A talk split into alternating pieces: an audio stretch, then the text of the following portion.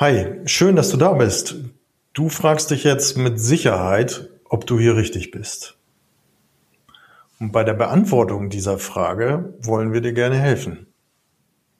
Du bist hier richtig, wenn du Führungskraft oder auch Unternehmer bist und dich weiterhin stark am Markt positionieren willst. Du bist hier aber auch richtig, wenn du in deinen eigenen Veränderungsprozessen steckst im Unternehmen und möcht, wissen möchtest, wie du mit dem Widerstand deiner Mitarbeiter in Veränderungsprozessen umgehen kannst. Wenn du jetzt mindestens einmal innerlich genickt hast, dann bist du hier absolut richtig. Permanent Change. Hier erfährst du, wie du als Mensch im Unternehmen handlungsfähig bleibst und als Führungskraft die Zukunft mitgestalten kannst. Und hier sind deine Experten für Permanent Change, Thomas Lorenzen und Thomas Weers. Viel Spaß dabei.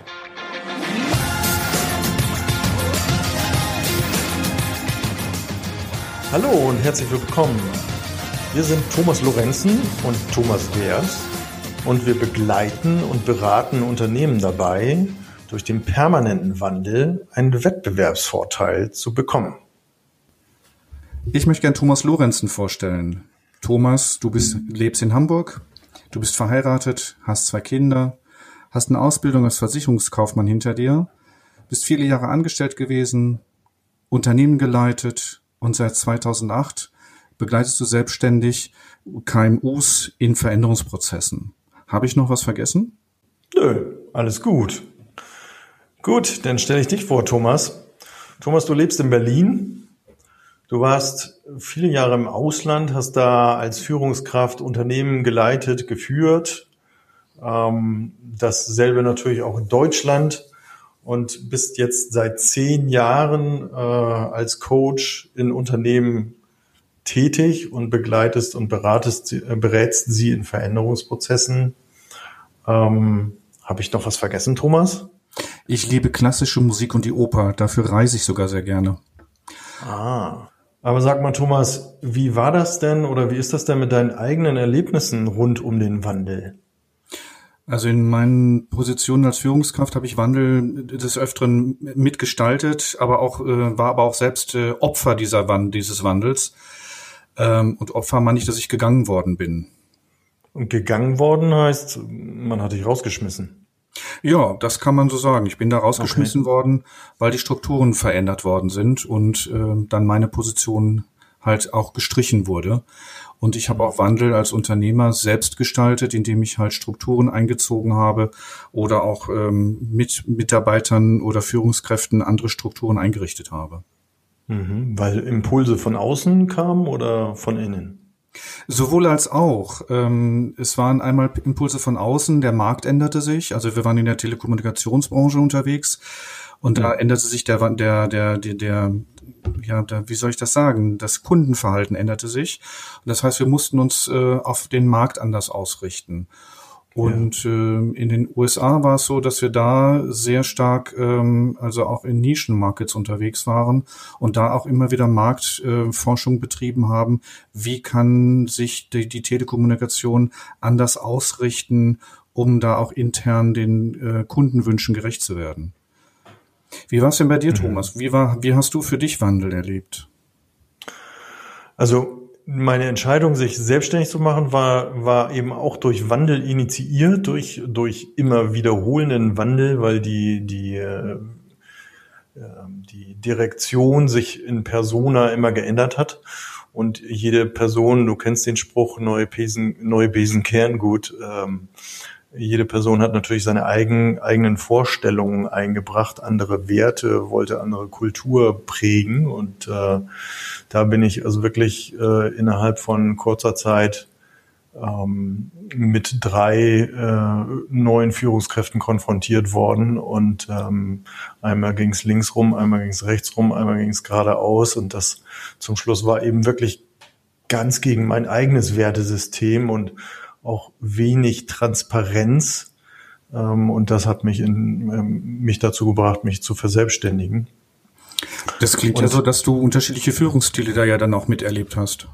Ja, ja, klar. Also einmal sehr partizipativ, einmal auch doch sehr visionär und die Leute mitnehmend, einbeziehend. Also es war ganz unterschiedlich.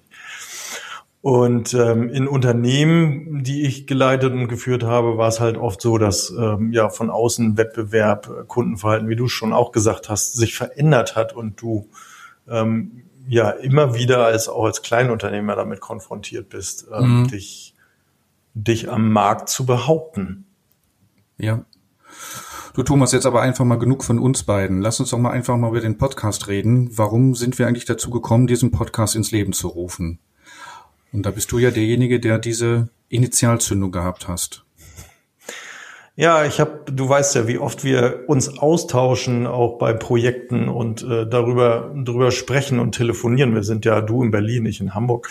Dann sind wir viel unterwegs und ähm, dann bis äh, haben wir ja oftmals äh, gesagt, komm, lass uns telefonieren, lass uns austauschen über die verschiedenen Dinge. Und über diesen Austausch habe ich immer gedacht, wenn ich dann so aufgelegt habe und weiß ich nicht, wieder im Auto sitze und darüber nachdenke, äh, über unser Gespräch und gesagt, Mensch, das wäre doch klasse, wenn wir das aufnehmen ähm, und zu bestimmten Themen, die wir da drehen und wenden, eben äh, das den, den äh, Unternehmern, Führungskräften, allen, die es interessiert da draußen eben zugänglich machen.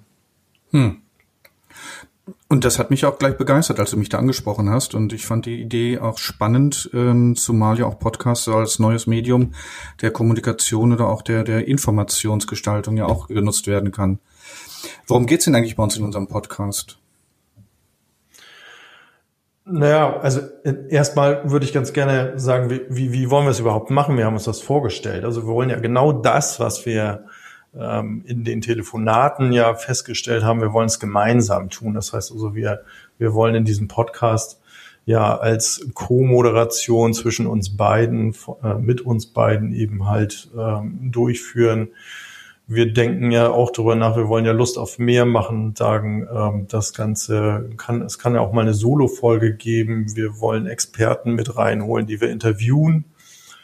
Ähm, wir haben uns auch ja vorgestellt, dass wir das so machen, dass das auch auf dem Weg zur Arbeit oder in kurzen äh, Pausen gehört werden kann. Das heißt, wir wollen es kurz und knackig halten, also 15 bis 25 Minuten maximal, ähm, damit das dann eben halt auf der Fahrt zur Arbeit oder zurück eben einfach mal äh, von unseren Hörern da draußen gehört werden kann.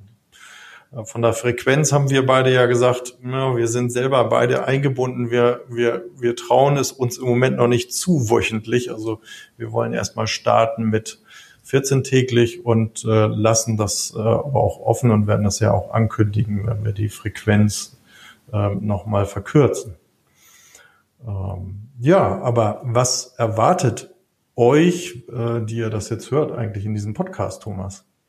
Ja, den Ausblick würde ich ganz gerne mal übernehmen, Thomas. Und zwar, wir haben uns überlegt ja, dass wir unseren Podcast Permanent Change nennen. Und zu diesem Permanent Change, zu diesem Thema, würden wir gerne die erste Folge machen. Und zwar mit dem Titel Reitest du die Welle oder reitet sie dich?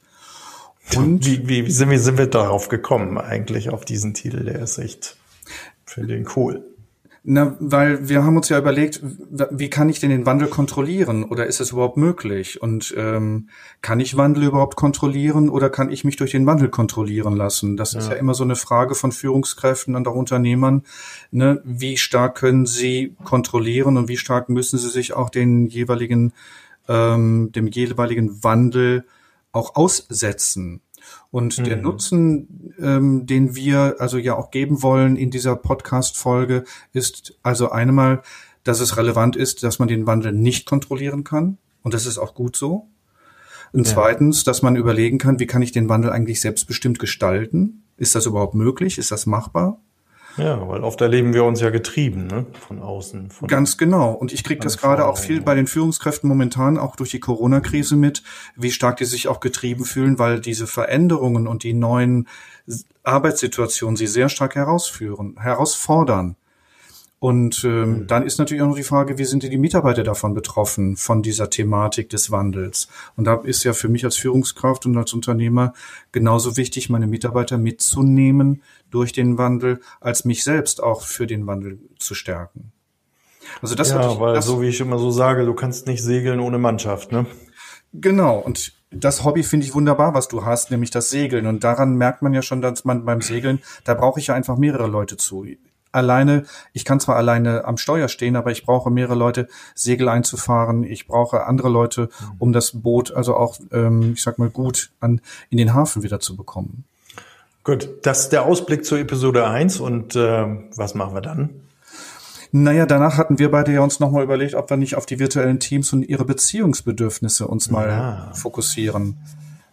Und ich finde es wichtig, also sich auf diese Beziehungsbedürfnisse mal zu fokussieren, weil Corona wird uns weiterhin ähm, begleiten und viele Menschen auch im Homeoffice sitzen werden dann wäre es wichtig, sich mit diesen Beziehungsbedürfnissen mal zu auseinanderzusetzen, um die virtuellen Teams einfach auch anerkannter und auch verbreiteter anzunehmen. Also auch zu sagen, kann das eine Struktur sein, auch nach Corona oder nach Krise oder auch in der, ich sag mal, in der normalen, in Anführungsstrichen, Arbeitswelt können da virtuelle Teams auch erfolgreich sein. Und ich weiß ja auch in meinen äh, Begleitung von kleinen Startups, die ihre Entwickler in Russland sitzen haben, dass das ja auch virtuelle Teams sind und wie sie diese virtuellen Teams führen.